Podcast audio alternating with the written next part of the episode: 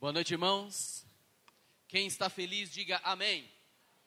Louvado seja o nosso Deus pela tua felicidade. E você que está em casa, tudo bem com vocês? Você está feliz também? Diz amém, escreve aí amém. Estou feliz, feliz com Jesus. Maravilha que você está conosco aqui assistindo. Pedimos para que você compartilhe o link, convide mais pessoas para assistirem, para que a mensagem de Deus seja, chegue a lugares que nós jamais podíamos imaginar. Então, compartilhe aí, convide um amigo, assista. É, nós temos o tema da nossa semana de oração jovem, que é tudo por Ele. Abra sua Bíblia, no livro de Romanos, capítulo 11, verso 34 ao 36. Romanos, capítulo 11. O texto base para esta, esse tema da semana de oração jovem, o tema escolhido pelo Ministério Jovem da América do Sul para ser o tema deste ano do Ministério Jovem, tudo por ele, está baseado aqui em Romanos 11, verso 34 a 36, que diz assim: Quem, pois, conheceu a mente do Senhor? Ou quem foi o seu conselheiro? Ou quem primeiro deu a ele para que lhe venha a ser restituído? Porque dele, e por meio dele, e para ele, são todas as coisas. A ele, pois, a glória eternamente. Amém. A Deus tudo, toda a honra, toda a glória, todo louvor seja dado ao Senhor. E nós devemos retribuir a Ele tudo que Ele fez por nós. É, dar tudo de mim em resposta ao que Deus fez por mim, em resposta ao que Deus já fez na minha vida.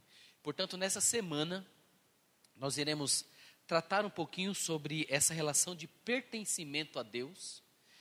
Como está a nossa vida em relação, em relação a tudo por Ele?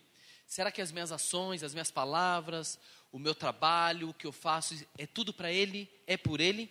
Será que todas as nossas ações estão relacionadas com o compromisso com o Senhor? Será que tudo que eu faço, todas as minhas ações, demonstram para as pessoas o meu comprometimento que eu tenho com o Senhor e as pessoas olham para mim e falam assim: ele faz tudo isso por ele? Então, durante essa semana, nós iremos então é, destrinchar alguns assuntos interessantes, quem sabe um pouco picantes aqui. Por isso, eu gostaria que você viesse. Você não pode perder. Se você tivesse que faltar, era hoje. Mas amanhã e os outros dias da semana, eu gostaria que você estivesse para juntos nós aprendermos de Deus. E te digo mais: sairmos dessa semana diferentes da maneira que nós entramos. Essa é a minha oração, esse é o meu desejo em nome de Cristo Jesus. Amém? Feche seus olhos. Vamos orar. Senhor nosso Deus, nosso Pai, a Ti somos gratos, porque o Senhor é bom e a Sua misericórdia se renova em nossa vida todas as manhãs. Nós estamos aqui porque o Senhor nos convidou. Nós queremos adorá-lo e te pedimos, ó Pai, apesar das falhas, imperfeições, dos nossos pecados, te pedimos que aceite os nossos louvores, a nossa adoração. E quero te pedir a Deus que o Senhor possa, mais uma vez, com o teu Espírito Santo, abrir a nossa mente para o entendimento da tua palavra e que essa palavra possa tocar profundamente em nossos corações. Se essa palavra aqui for para ânimo, para levantar alguém, se for para dar um aconchego para alguém, se for para motivar alguma pessoa, mas também se essa palavra for para dar um puxãozinho de orelha, por favor, Deus, faça conforme a tua vontade. E que sairmos daqui glorificando o teu santo nome. É o que nós te pedimos em nome de Cristo Jesus. Amém. Amém. Abra sua Bíblia no Evangelho de Mateus, capítulo 4. Evangelho de Mateus, capítulo 4. Acharam? Amém? Diz assim, do versículo 1 em diante. A seguir, Jesus foi levado pelo Espírito ao deserto para ser tentado pelo diabo. E depois de jejuar quarenta dias e quarenta noites, teve fome. Então o tentador, aproximando-se, lhe disse: Se és filho de Deus, manda que essas pedras se transformem em pães. Jesus, porém, respondeu: Está escrito não só de pão viverá o homem, mas de toda a palavra que procede, procede da boca de Deus.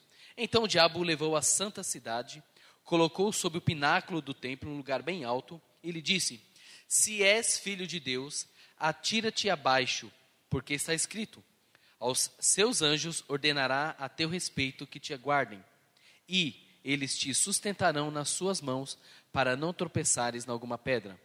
Verso 7: Respondeu Jesus: Também está escrito: Não tentarás o Senhor teu Deus. Levou ainda o diabo a um monte muito alto, mostrou-lhe todos os reinos do mundo e a glória deles, e lhes disse: Tudo isso te darei se prostrado me adorares. Então Jesus lhes ordenou: Retira-te, Satanás, porque está escrito: Ao Senhor teu Deus adorarás, e só a ele darás culto. Com isto, o deixou o diabo, e eis que vieram anjos e o serviram. Aqui no deserto da tentação, nós vemos a história de Jesus, que foi tentado pelo diabo, e Jesus resistiu e a Bíblia diz que no final ele expulsou ele. Mas o texto aqui do verso 10 diz que somente a Deus adorarás, só a ele prestarás culto. Alguém aqui nessa noite veio para adorar a Deus? Quem veio para adorar a Deus, diga amém. Você em casa, você veio e está assistindo? Não veio, né? Você está assistindo, você está assistindo para adorar o nome de Deus? Se está assistindo para adorar o nome de Deus, escreve aí amém. Ou diga amém onde você está. Amém. Louvado seja o nome do nosso Deus. Interessante quando nós pensamos em Deus, quando nós pensamos aqui neste conflito aqui no deserto da tentação, nós vemos Deus e o diabo, Jesus. E nós vemos que na Bíblia nós temos muitos nomes, o nome de Deus. E muitos deles nós conhecemos, alguns bem fáceis, né? Maravilhoso conselheiro, Pai da eternidade, príncipe da paz, que mais? Nomes, atributos de Deus. Eu sou, que mais? Eu sou a porta, eu sou o caminho, eu sou o pão, não é isso? Jesus tem vários nomes. E aí nós temos também Emmanuel, Deus conosco. Todos os nomes que têm o, o sufixo el está relacionado com o nome de Deus. Mas há um nome para nós entender, para nós entendermos esse contexto aqui da tentação do deserto, há um nome em que pouco se é falado, pouco é mencionado, é, muitos, é, poucos estudam esse nome, mas muitas vezes já ouvimos falar, mas passa desapercebido. Eu gostaria que você abrisse a sua Bíblia. No livro de 1 Coríntios, capítulo 15, verso 4. E esse nome vai fazer toda a diferença para o que nós iremos entender sobre este conflito aqui no deserto, no deserto aqui da tentação neste momento em que Jesus foi tentado. 1 Coríntios, capítulo 15, verso 45. Diz assim: Pois assim está escrito: o primeiro homem Adão foi feito alma vivente, o último Adão, porém, é espírito vivificante. Qual o segundo nome aqui? O segundo Adão. O nome, ou um título que Jesus recebe também, é o de segundo Adão. São características que ele recebe nas Escrituras Sagradas. E nós iremos então estabelecer aqui um paralelo entre o primeiro Adão e o segundo Adão no cenário da tentação, para que nós pudéssemos entender como foi que Jesus passou por essa tentação. O interessante é que Jesus, feito homem, ele não usou o seu poder divino. Nós sabemos que Jesus era 100% homem, mas era 100% Deus. Mas ele, na tentação aqui, ele não usou os seus atributos divinos. Ele foi homem. Já o, neste momento, Deus, Jesus, usa a sua comunhão com o Pai para vencer esta tentação contra o diabo. Sabe o que é interessante? É que a Bíblia diz que por um só homem entrou o pecado no mundo, mas também por um só homem veio também o quê? A salvação.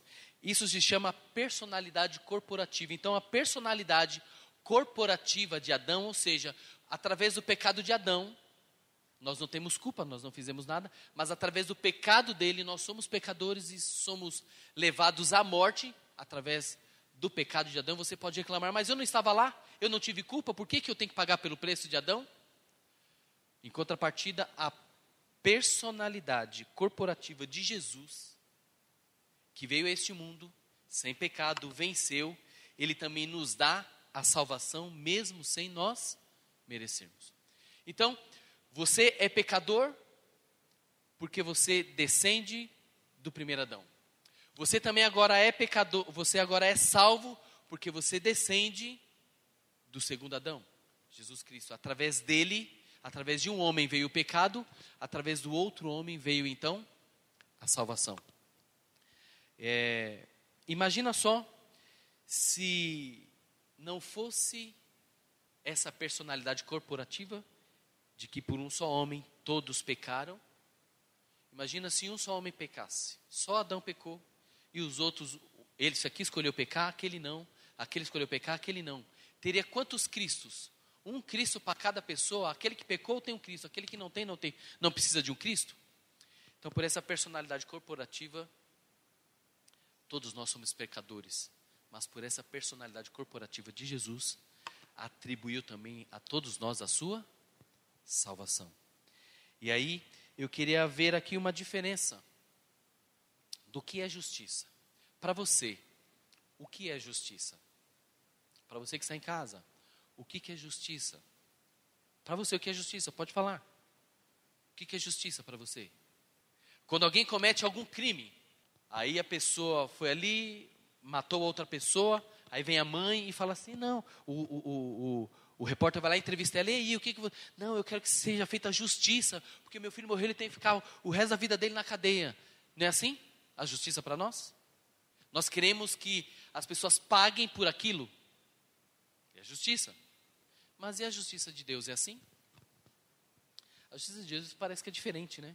A justiça de Deus mostra que, mesmo essa pessoa pecadora que não merece, Deus vai lá, dá o perdão para ela e diz assim: ó, você está perdoado, você pode estar livre. Para nós é meio conflitante, mas a justiça divina é diferente da justiça dos homens. E quando nós falamos de justiça, aos juízes para julgar, né? E na Bíblia, nós tivemos o período dos juízes. Só que fazer justiça na Bíblia é diferente da nossa justiça. A justiça de Deus liberta. No período dos juízes, Débora, por exemplo, quando tinha uma ação, quando ela tinha que julgar, é, assim como é, o Gideão, sempre quando há uma libertação, foi feito a justiça.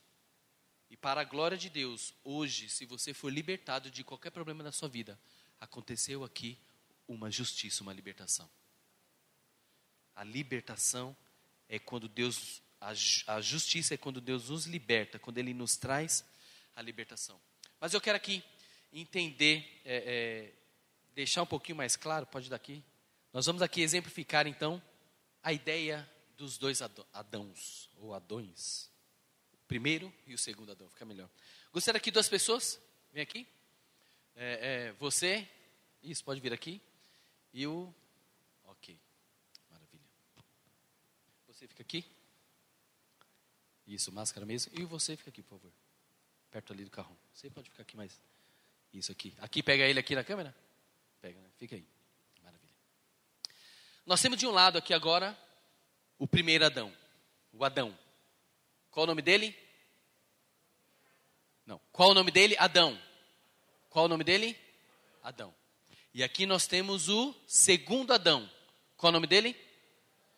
Segundo Adão. Então, primeiro o Adão e o segundo Adão. Maravilha? Até aí tranquilo? Adão, aqui, ele foi criado perfeito. Num lugar perfeito, ele estava no jardim do Éden. Sabe o que significa Éden? Delícia. Lugar maravilhoso, lugar perfeito. É, não tinha aluguel para pagar, não tinha, não pagava água, não pagava luz, não pagava IPTU, não tinha que fechar as janelas, trancar as portas para poder dormir, com medo de alguém entrar e, e, e roubar as coisas, ficar com a casa fechada. O lugar que Adão morava era um lugar o quê? Perfeito. Jardim do Éden. Delícia, o paraíso de Deus. Em contrapartida, o segundo Adão estava onde? segundo nós lemos? No deserto, na tentação, no, no, no contexto da tentação. Ele estava onde? No deserto. E o deserto é um lugar bom? É, é, segundo os estudiosos, o deserto que ele estava era o deserto do Saara. 50 graus na temperatura mais amenas, amena. Quente. Pode-se dizer que era o, o, o inferno aqui na terra, era o lugar que esse Adão estava, segundo Adão. E quem sabe ele estando ali, a sua pele rachando, ressecada, vinha aquele vento é, com aquela, a, com, arrastando aquelas areia e machucava, cortava a pele, cortava a boca. Um cenário desfavorável para o segundo Adão. O outro Adão, o, o Adão, de fato, estava num lugar bonito, bacana, e estava bem alimentado. Bem alimentado. Bem aqui. Enquanto a partir do outro estava como? 40 dias e 40 noites sem. Aqui estava bem alimentado. Era bem nutrido, comia tudo do bom e do melhor. Assim era Adão, no paraíso de Deus. Comia de tudo. Bom e melhor. Em compensação, segundo Adão, estava no deserto. Sem ter o quê? Nada para comer. 40 dias e 40 noites jejuando. Sabe o que é isso? É engraçado que quando nós estamos aqui na igreja, no sábado principalmente, quando já dá 11 e meia, 11 horas, a gente já começa a olhar no relógio porque já está com fome. O segundo Adão passou 40 dias e 40 noites. Então já vamos preparando aí, porque no sábado vai terminar tarde mesmo, então já se preparem, porque não, não, não fiquem olhando para o relógio. Então aqui estava com muita fome. Aqui estava bem alimentado, satisfeito, num lugar bacana. E quando aqui está, é, é, o nosso corpo tem uma defesa, e quando nós estamos com necessidade, nosso corpo está é, precisando de alimento, de água, o nosso corpo automaticamente, muito inteligente, criado por Deus, o que o organismo faz? Automaticamente ele começa a cortar algumas funções do nosso corpo. Para quê? Para poupar a energia. Sabe quando você quer fazer a dieta e você fica sem comer porque eu quero emagrecer? Está errado. O seu organismo vai segurar toda a gordura para que você tenha mais dias com gordura para que você possa gerar energia. Então você ficar sem comer não é um, um segredo para poder emagrecer. Então quando você está com fome, o seu organismo starta ali muito inteligente e começa a fazer reservas para não gastar as energias. E assim estava esse Adão com poucas energias, e ele estava aqui. E a primeira coisa que o organismo faz, quando a pessoa está com muita fome, ela começa a cortar a visão. E aqui estava ele, quase sem enxergar nada. Sabia o que estava acontecendo, sabia quem falava com ele, mas ele quase não via, porque o seu corpo, as suas energias foram cortadas. Então ele perde a sua capacidade de enxergar. O engraçado é que ele também estava num lugar do sol, ele não tinha um protetor solar. Então estava ali, sofrendo, enquanto este Adão estava no lugar delicioso sombra e água fresca. Acontece que este Adão tinha o corpo perfeito. Perfeito, né? Corpo perfeito? Mais ou menos, irmão. Mas o Adão tinha o corpo perfeito. O segundo Adão, é, a sua natureza física já não era perfeita. Este Adão, a sua natureza física e moral era perfeita. Segundo o, os estudiosos, Adão, a sua natureza física e natureza moral pré-lapsariana era perfeita. Não tinha pecado estava completamente em estado perfeito. Já o segundo Adão, fisicamente estava derrotado, fraco, debilitado, mas moralmente ele era o quê? Sem pecado. Não tinha cometido pecado. Aqui Adão, antes do pecado, o físico e a moral estavam o quê? Intacta. Já este Adão, o segundo Adão, o físico, após quatro mil anos, o corpo estava debilitado. Mas moralmente ele estava o quê? Intacto, perfeito. Depois de quatro mil anos, apesar do corpo debilitado, mas a mente ou a moral não estava debilitada. Ele não era pecador. E aqui, antes do pecado, também não era pecador. É, Adão, então, não é pecador e tem um corpo perfeito. O segundo Adão não era pecador, mas tinha um corpo imperfeito. Moralmente, ele era perfeito, mas o corpo não. A sua capacidade cerebral de Adão era fantástica. Imagina um, um dos melhores computadores hoje. Capacidade de armazenar, capacidade de, de, de transmitir informações, de guardar, de reconciliar, de projetar coisas para o futuro, de Adão era perfeita. White diz que Adão, o seu intelecto, era superior a muita coisa que existe, que nós não conseguimos entender. Se Adão tinha sempre. Se hoje a pessoa mais inteligente do mundo usa quantos por cento? Dois, três? Adão usava 100% do seu intelecto. Olha o contraste. Olha a diferença. Era perfeito. Agora, o segundo Adão, fisicamente o seu corpo era debilitado. Olha que interessante. Adão, no lugar que ele estava, precisava de alguma coisa? Sim ou não? Sim ou não?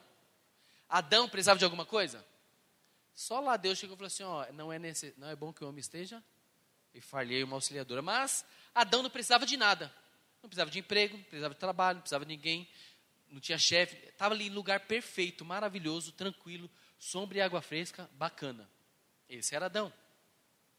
Tinha tudo, não precisava de nada. Já o segundo Adão estava no lugar meio que desfavorável. Agora olha só a sacada de Satanás, do diabo. Ao ver o Adão, que não precisava de nada, olhou, observou, tentou ali e conseguiu, com as suas artimanhas, vencer e dar uma rasteira nele. Venceu. Agora, o diabo olha para o segundo Adão. Fala assim, ah, se eu atropelei esse aqui, imagina o que eu vou fazer com esse, que, que precisa de tudo. Esse aqui não precisa de nada, mas esse aqui precisa de tudo. Está com fome. E aí ele vai e lhe oferece três coisas muito interessantes que ele estava precisando no momento. E aí o texto bíblico diz, no capítulo 1, verso 4: Primeiro ele ofereceu pão, 40 dias sem comer. Se você quer pão, transforma essa, essas pedras em pães. Você acha que com 40 dias, com fome, se alguém ouvir falar em pão, o que, que faria? Transformaria, comeria em pão. Mas Jesus rebateu com as palavras. Jesus é a palavra. Quando alguém diz aqui, eu até ouvi a lição da escola sabatina falando ontem, o, o Sérgio, falou assim, ah, acho que até com você que ele falou, né? Falou assim, que a palavra de, aqui, esse livro não contém a palavra de Deus. Ela é a palavra de Deus. E Jesus agora então, ele usa a palavra de Deus para poder rebater o diabo. Agora, sabe o que é interessante? Jesus rebateu e o que, que Satanás fez? Usou o quê? A palavra de Deus e ele disse assim, ó. É, então o diabo levou a cidade colocou: Se és filho de Deus, atire daqui abaixo, os seus anjos te ordenarão a teu respeito que te guardem e te sustentarão. E ele diz assim: ó, a palavra diz. E Jesus vinha e rebatia com a palavra. Agora você, jovem, você que está nos assistindo, você tem conhecimento da palavra de Deus? Porque Satanás, ele é expert ele conhece profundamente, não vai dar certo. Ele conhece profundamente a palavra de Deus. Ele tem estudado a palavra de Deus. E você, tem estudado a palavra de Deus? Você que está nos assistindo, você tem estudado a palavra de Deus? Você tem ela como seu guia, como sua orientação? Se o diabo te usar a palavra para derrubar você, você vai ter palavra da palavra para poder argumentar contra o diabo? Satanás usou de argumentos para derrubar Jesus. Mas ele não conseguiu. Ele não foi vitorioso. E Jesus usou a sua palavra. Rebateu com a palavra. Pode sentar, Adão? Pode sentar? Rebateu com a palavra. Agora, o crente, você que é crente, você que é jovem, você precisa aprender a dizer Jesus, quando pediu para que ele transformasse, o diabo pediu para que Jesus transformasse as pedras em pão, ele disse não. Nós, como crentes, devemos aprender a dizer não. Mas muitas vezes o nosso não parece um sim. Sabe quando alguém fala assim: Ó, oh, vem cá, vamos fumar um baseadinho aqui? Ah, não sei, sei lá, se meu pai souber, se minha mãe souber. Diga não. Não. Quando alguém disser assim para você, ó, oh, faça um trabalho aqui na sexta-feira à noite, porque é sábado, você diga com convicção, não. Agora você diz, ah, não sei, eu vou pensar, você fala assim, não. Sabe quando você, você que namorava, e faz tempo que você não namora ninguém, você queria é, namorar com a garota, você chegava nela e falava assim, e aí, quer namorar comigo? E ela fala assim, não, você fica como? Põe o rabinho entre as pernas e... Agora se ela fala assim, ah, não sei, não, ah não, vou, vou pensar. O que, que você faz? Você vai em cima, você vai em cima e tenta. Assim são as atitudes do inimigo contra você. Se você dizer um não fervoroso, potente para ele, ele vai desistir de você. Agora, se você fica remendando, agora qual que é o segredo? Eu vou precisar de mais tempo. Qual que é o segredo para vencer? Qual foi o segredo de Jesus para que ele pudesse vencer a tentação? Qual é o segredo? Pega aqui a ideia. Qual o segredo para você vencer a tentação? E você pode esquecer tudo nós falamos, mas não esqueça disso. Está no verso 1. Está assim, ó. A seguir, Jesus foi levado pelo Espírito ao deserto. Sabe qual o segredo de Jesus? É que ele estava com o Espírito. E você? Você é cheio do Espírito? Você tem o Espírito Santo? Qual foi a última vez que você orou pedindo o Espírito Santo para sua vida? Emprego eu sei que você já pediu, namorado, namorado você já pediu, quem sabe uma casa, um carro, terminar os cursos, alguma coisa. Isso eu sei que você já pediu. Mas e o Espírito?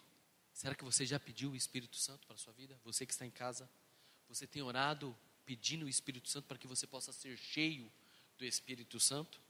Sabe por que Muitas vezes nós temos medo do deserto e nós queremos ficar no conforto de Adão, no paraíso, tranquilo, porque nós temos medo de ficar no deserto. Porque aqui no deserto tem uma frase que diz que aqui a mãe chora, ou que o filho chora e a mãe não vê. No deserto é mais complicado. Ficar no conforto aqui do Éden é bacana, mas e você estar aqui no deserto? Sabe qual a diferença de Jesus é porque ele estava no deserto com o Espírito. Não importa o lugar, não importa onde você esteja, não importa o que você esteja fazendo, o que importa e qual é a diferença é com quem você está. Você está com o Espírito? Você está cheio do Espírito? Muitos de nós temos medo do deserto porque nós não temos o Espírito ou não estamos cheios do Espírito.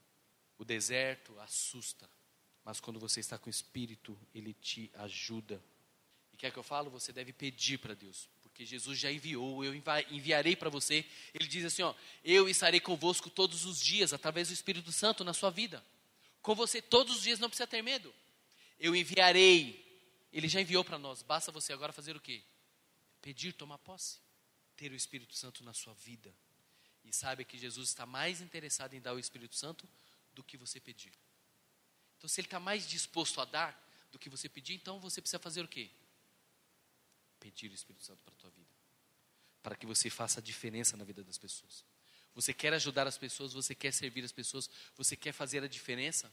Assim como Jesus, depois que venceu, foi servido pelos anjos. Assim que você quer servir as pessoas, você precisa ter o Espírito Santo na sua vida. Chegou a hora, meus irmãos, de nós pedirmos o Espírito Santo para a nossa vida. Chegou a hora de homens e mulheres, de maridos aqui, ser o marido de Deus, cheio do Espírito Santo para sua mulher.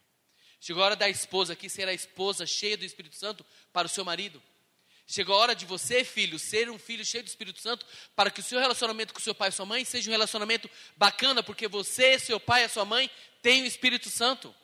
É necessário você clamar pelo Espírito Santo na sua vida. Não abra mão de Deus. Não abra mão de clamar o Espírito Santo. Portanto, vigiai. Porque Deus quer que você esteja alinhado com Ele. E ao pedir o Espírito Santo, todas as suas ações, quando você estiver cheio dele, todas as suas ações, todas as suas palavras, tudo que você fizer, será pautado, guiado pelo Espírito que guia a tua vida. Quero fazer um convite para você, um apelo mesmo. Nós começaremos uma semana, começamos uma semana hoje. E essa semana vai ser diferente na minha vida. Eu gostaria que fosse diferente na sua vida e na sua que está nos assistindo. Para isso eu quero te convidar para que você nessa noite esteja disponível para receber o Espírito Santo na sua vida. Está você disponível? Quer você ser usado, ser um instrumento, receber o Espírito Santo de Deus na sua vida? Quer ser cheio? O Johnny vai cantar um hino.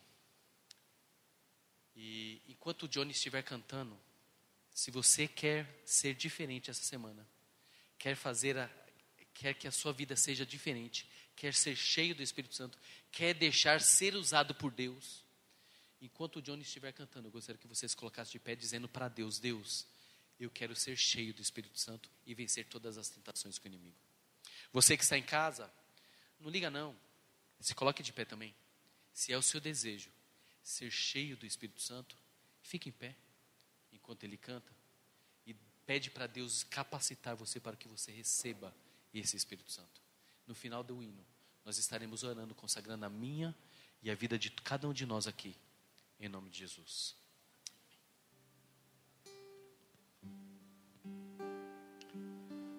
Lindo. Chão firme para seguir é crer, é ter fé em seu amor.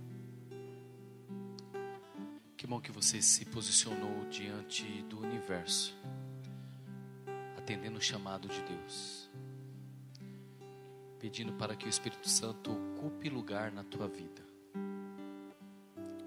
Tenha isso fixo em sua mente. Com Jesus Cristo, com o Espírito Santo ao seu lado, não importa o deserto que você esteja passando, você vai se tornar um vencedor.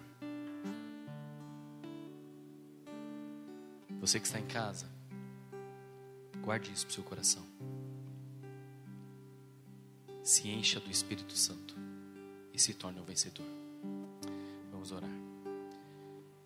Senhor nosso Deus, nosso Pai, nós te agradecemos por essa mensagem que o Senhor preparou para nós. Ó Deus, nós queremos te pedir que o Senhor possa incomodar cada um de nós com o seu Espírito Santo, para que diariamente nós possamos pedi-lo para que reine e habite em nossa vida, para que possamos estar cheios do Espírito Santo e esse Espírito cuidando e guiando de cada um de nós. Ó Pai, quando nós estivermos no caminho de indecisão, nós tivermos que escolher entre a direita e a esquerda, nós queremos ter o Seu Espírito em nossa vida, porque Ele vai falar ao nosso ouvido: este é o caminho, andai por ele. E é por isso que nós te pedimos: capacita-nos e encha-nos com teu Espírito Santo. Ao sermos aqui, nós queremos te pedir que nos proteja com teus santos anjos, nos leve para casa na tua santa paz. Para os amigos que estão em casa, eu possa dar o conforto, o alento necessário para cada um deles. E que possamos, ó Deus, amanhã, através com toda a mobilização que o teu Espírito Santo vai fazer conosco, nos trazer novamente aqui e conectar os nossos amigos que estão em casa, para mais uma vez juntos adorarmos o teu santo nome e dia após dia nós chegarmos à plenitude com o Senhor Jesus. Nós te pedimos essas bênçãos, apesar de falhos e pecadores, mas nós as pedimos em nome do soberano Cristo Jesus. Amém, Senhor.